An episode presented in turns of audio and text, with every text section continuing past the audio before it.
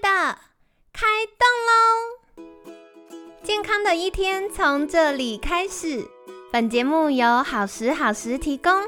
开始之前，别忘了订阅、分享以及追踪好时好时粉砖和 IG。若想帮助心爱的人变健康，也欢迎一起加入健康管理师证照班的行列。有想听的主题或推荐的来宾，也欢迎来信许愿哟。让凯西陪你一起吃早餐，聊健康。嗨，欢迎来到凯西陪你吃早餐，我是你的健康管理师凯西。凯西真的快被大家笑翻。昨天呢，我们分享到了那个呃美军研发系统，帮你估算最适合的喝咖啡的时间点和喝咖啡的量啊。然后我就收到听众，好可爱，你们真的好可爱，就是来私信我说，凯西，可是我觉得喝咖啡不好，因为喝咖啡会心悸，很棒。凯西立刻找了科学文献来跟大家分享喝咖啡心悸是怎么一回事哦。不过我也要说，凯西在培训健康管理师的过程，我也会跟监管师分享啊。有的时候尽信书不如无书，所以我今天要跟大家分享的文献后面，我也会跟大家分享我个人的观点。就是总而言之，我不太赞同这篇研究文献，不过它是蛮有趣的研究。好，好，所以等下再跟大家解释为什么哈。那这篇研究呢，它就是在讨论说，到底喝咖啡会不会心悸呢？那这一篇发表在 MEJM 期刊的研究文献，它就是在想要呃研究说，哎，喝咖啡咖啡因会有哪些对健康的真实影响？好，就是它到底是都市传说还是真的影响啦？那最常大家讨论就是心悸这件事情。好，所以我先讲结论哈，结论就是说呢，这一篇研究指出，健康的成年人适量的饮用咖啡不会。造成心房跳动异常，就是不会造成心悸。好，那他研究内容呢是说，他们招募了一百名健康成年人，平均三十九岁，过去呢没有心房颤动或心衰竭病史啊，这很重要啊，研究一下，不然做实验做到一半突然奥子了也不行啊。所以他们就先确定这些是健康的人哦，然后过去没有心脏相关的问题。那在十四天内，两周十四天内佩戴二十四小时的心电图贴片。片和手网的。手腕的侦测这样子，那我觉得这样很棒，因为过往的实验比较困难的是，他没有办法一直在医院二十四小时带着那个心电图设备嘛。那有赖于医学和科技的发展，现在心电图的贴片非常的轻巧。那像凯西之前也有贴过这个心电图贴片，是做睡眠监测的，它就是小小一个，然后贴在左胸口，嗯，它会告诉你一个怎么去找那个定点的位。位置，然后比较容易侦测到你的心脏。然后那个检验报告很有趣，它真的就像我们在医院会看到，就是有完整的心电图，好多条曲线、线线的那种心电图哦。好，所以在这十四天呢，在这个研究里面，十四天呢，受试者随机通过简讯的提示，跟他说你应该要喝咖啡因的咖啡，还是要尽可能避免所有的咖啡因。然后这个实验在十四天当中是以两天为一个随机单位，所以总共会有七个喝咖啡跟七个不喝咖啡因的阶段。然后他在每次喝咖啡的时候，他都会按下那个 ECG 贴片，就是心电图贴片上的按钮，并且填写有关于喝咖啡状况的每日调查。呃，研究呢是说，大多数的受试者在研究开始之前，他每天都要饮用小于一杯的咖啡。好，所以就是他可能本来没有喝咖啡的习惯，或他每天只会。喝一杯。那研究期间呢，就是受试者会被指定饮用咖啡，大多数的人都会喝到两到三杯。所以换个角度来说，就是他本来没喝咖啡的话，他的咖啡因摄取量可能是本来的两到三倍以上。好，做了这个研究呢，他们就发现说，喝咖啡日和不喝咖啡因，就是完全不碰咖啡因的时间呢。它早期的心房收缩，就是所谓大家感受到心悸的这个状态呢，几乎是相同的。然后再来进一步的分析呢，这些受试者呢，有喝咖啡的日子里面，他走路的步数明显增加，睡眠时间更少。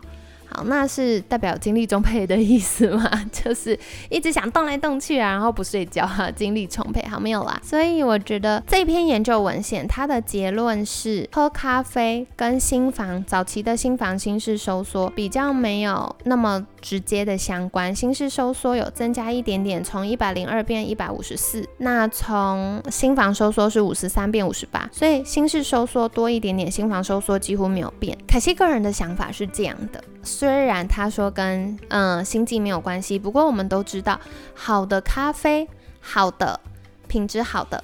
新鲜的咖啡其实对于心悸的影响相较是比较少的。我们日常大家喝咖啡的经验应该就会有这样发现。然后比较不新鲜的咖啡豆或品质比较差的，或者是在冲泡的过程中水温过高、水柱过强、浸泡的时间过久，都有可能会影响到它咖啡因萃取的量，还有影响到就是咖啡品质对于我们健康的影响这样子。所以，嗯，我觉得。的这个研究，而且它只有收一百名的健康成人。一个是人数较少，然后再来是变音较多。好，所以我个人就像前面提到的，对这个研究会持一个问号啦。那再来的话呢，我觉得很有趣的是，虽然看起来跟心脏本人无关，哈哈，就是没有什么明显的影响，但是活动量增加，睡眠时间减少，少了三十分钟，然后嗯，走路的步数增加了一千步，诶，一千步蛮多的其实。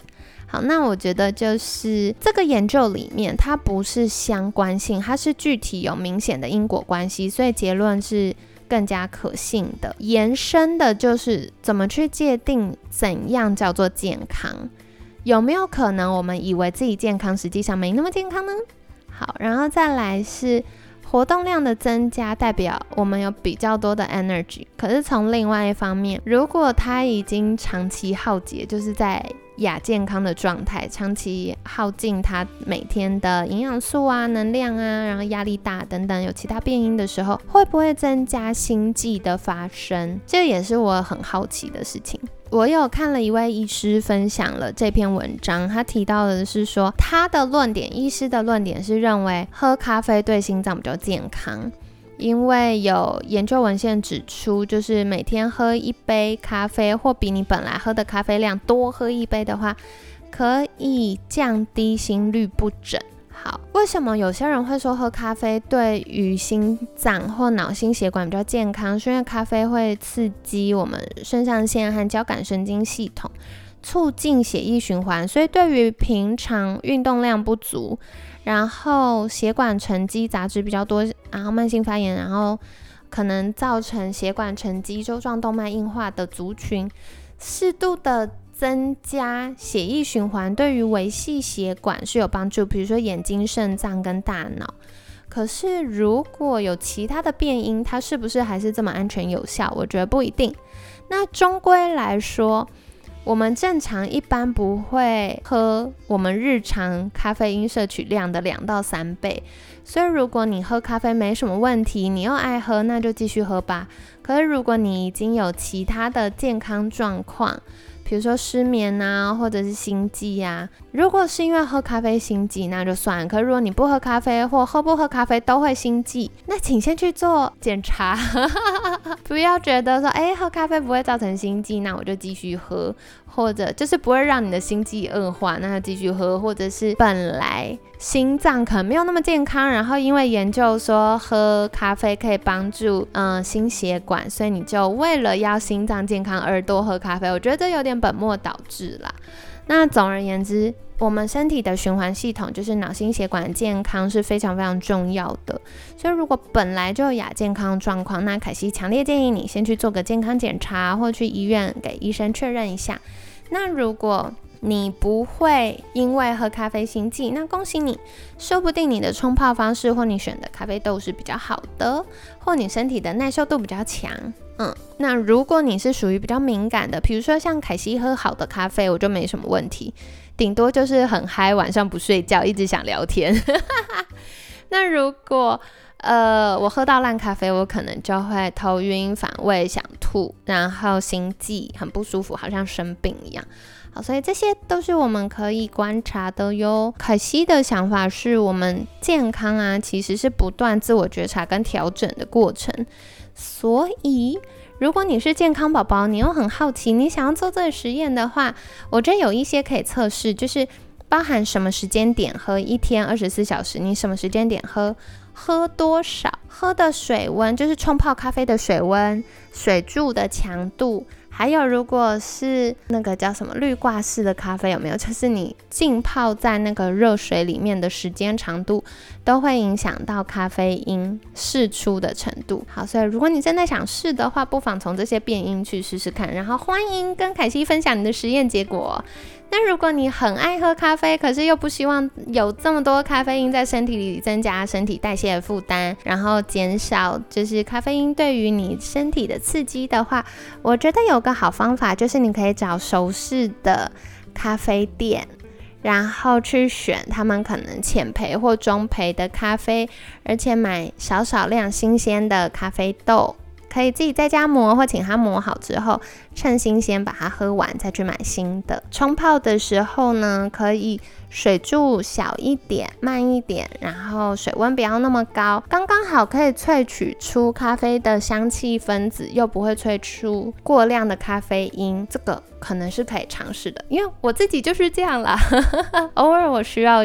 咖啡，但是我又不希望造成身体太大负担的话，我就会降低水温，然后用比较小的水，我就手冲，用手冲壶，我就不会直接用开饮机的水这样子。那我就会发现，哎。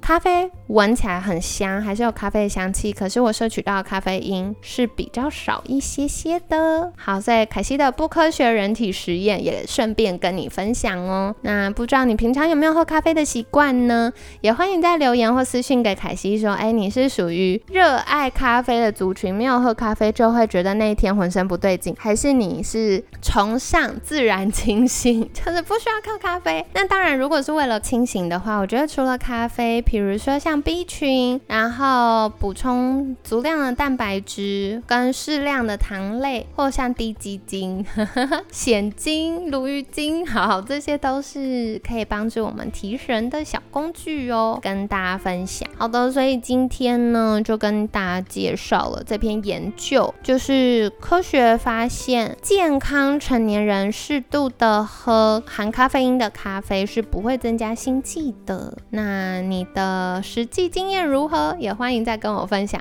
我有点好奇，大家觉得怎么样？还是嗯，嗯，刚凯西说，我一天喝六杯也不觉得怎么样，说不定你就是天选之人，好不好？咖啡喝咖啡的天选之人。好啦，所以今天聊到这里，然后我也很期待大家的推荐喽。那今天呢，感谢你的收听，我是你的健康管理师凯西，每天十分钟，健康好轻松，凯西陪你吃早餐，我们下次见，拜拜。